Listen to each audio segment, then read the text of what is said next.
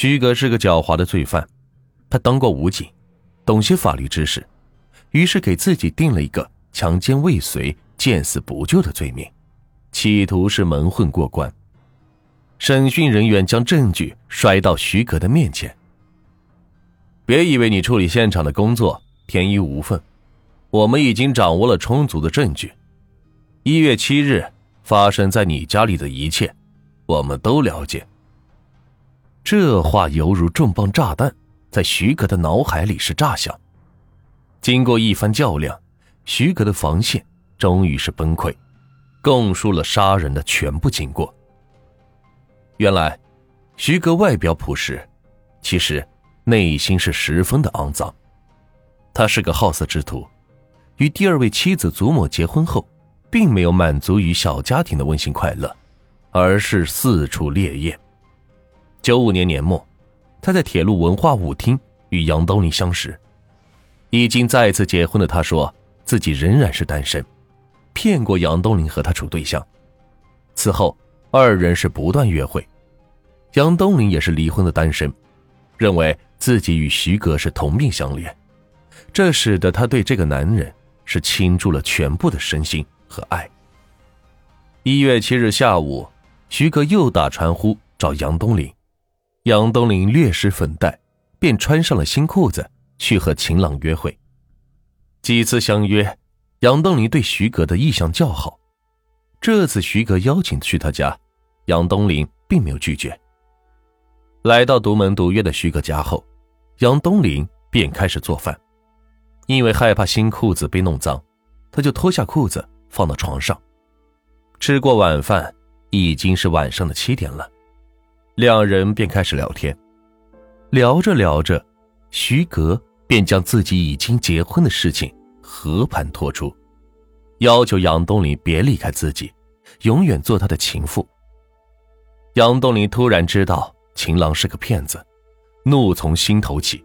他根本不想做什么情妇，他要的是建立一个小家庭。于是他当场是拒绝了徐格的要求，转身欲走。徐格是上前阻拦，双方便厮打起来。身强力壮的徐格此时是丧心病狂，用手掐死了杨东林。之后又分尸，将尸体放入自家的炉子内焚烧，在满屋的血腥和烧尸的腥臭味中，徐格站在卫生间用粗水管冲洗自身的污秽。第二天，他又将杨东林的随身衣服全部烧光，因为那条裤子太新了，他贪婪的留下了这一条物证。杨东林的骨灰撒进门前的大污水坑内。这是长春少有的大污水坑，扔进去，别人是很难发现异常。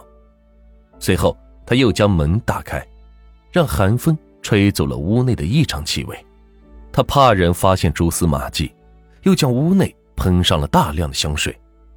做好这一切的徐格，若无其事地将妻子祖某从娘家接回来，打开录音机，开始跳起了舞。警车载着徐格。来到他供述的杀人碎尸焚尸、扬骨错灰的地点，随着摄像机的转动，大量罪证被记录，这起特大杀人碎尸焚尸案终于告破。一九九六年一月十三日下午，二道区分局侦查员前往徐格驻地派出所查询徐格的情况，派出所同事提供了这一情况，原来。徐格前妻张静玲是徐格于一九九四年三月前报失踪的。徐格是在张静玲缺席的情况下判决离婚的。张静玲的家属也来到派出所找过张静玲。于是，侦查员带着这些情况回到了二道区公安分局。当晚六点，徐格被依法拘留，送入了铁北监狱看守所。然而，此案并没有结束。一月十四日早晨，二道区公安分局召开了一点七特大杀人案件总结会。很快，总结会变成了案件分析会。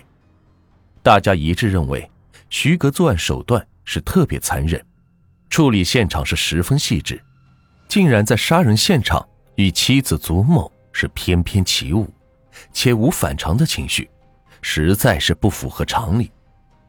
另外，徐葛的前妻张静玲于一九九四年神秘失踪，音信全无，这与时隔近两年发生的杨东林案是十分的相似。从徐葛的为人看，他流氓成性，前妻失踪后，他也是频繁出入舞厅。会不会有别的女人也遭到了杨东林同样的命运呢？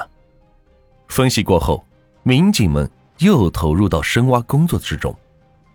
他们马上对徐格单位以及邻居亲属走访，进一步了解查明徐格的历史，同时对张静林的亲属也是展开了专项调查，力图查清张静林失踪前后的情况。一月十九日，调查情况汇报上来，案情果然有新的进展。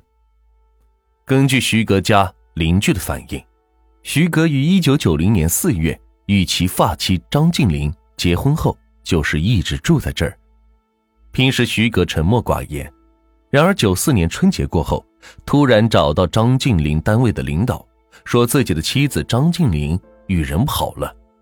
再之后，徐格开始往家里领女人。邻居看到有一个二道沟市场开发廊的女人和徐格在一起住。过些日子，这个开发廊的女人也是不见了。时隔不久，徐格又领回来一个高个子的女人。另外，邻居发现，徐格的行为是越来越反常。堂堂的须美男子，竟然纹眼线、涂口红，还涂了血红血红的脚指甲油。在单位居然也不与领导讲一句话。后来，徐格单位有人反映，徐格与同单位的女青年杨艳珍是关系密切。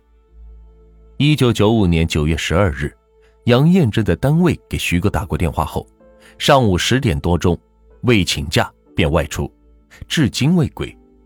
家里找过徐哥，徐哥称不知道杨艳珍的去向。而张静林的家人向侦查员诉说，张静林从九四年阴历正月初七回到徐哥家后，就再也没有回过娘家。正月二十一，也就是三月二号。徐哥来到张家，称张静林与他打架后不辞而别，离家出走。他来张家是找媳妇的。张静林的母亲发现徐哥的脸上有三道新鲜的抓痕，种种迹象表明，徐哥与张静林和杨艳珍的失踪有着密切的关联。两人失踪后是否被害，已经是无法搜集证据，只有在审讯技巧上是下功夫。撬开徐格的嘴巴。随着罪行的暴露以及审查人员的步步攻心，徐格是逐渐的放弃了抵抗，交代了除了杀害杨东林之外，先后作案四起，被害者均系与他有过密切接触的女性，其中第一个被害人就是他的前妻张静玲。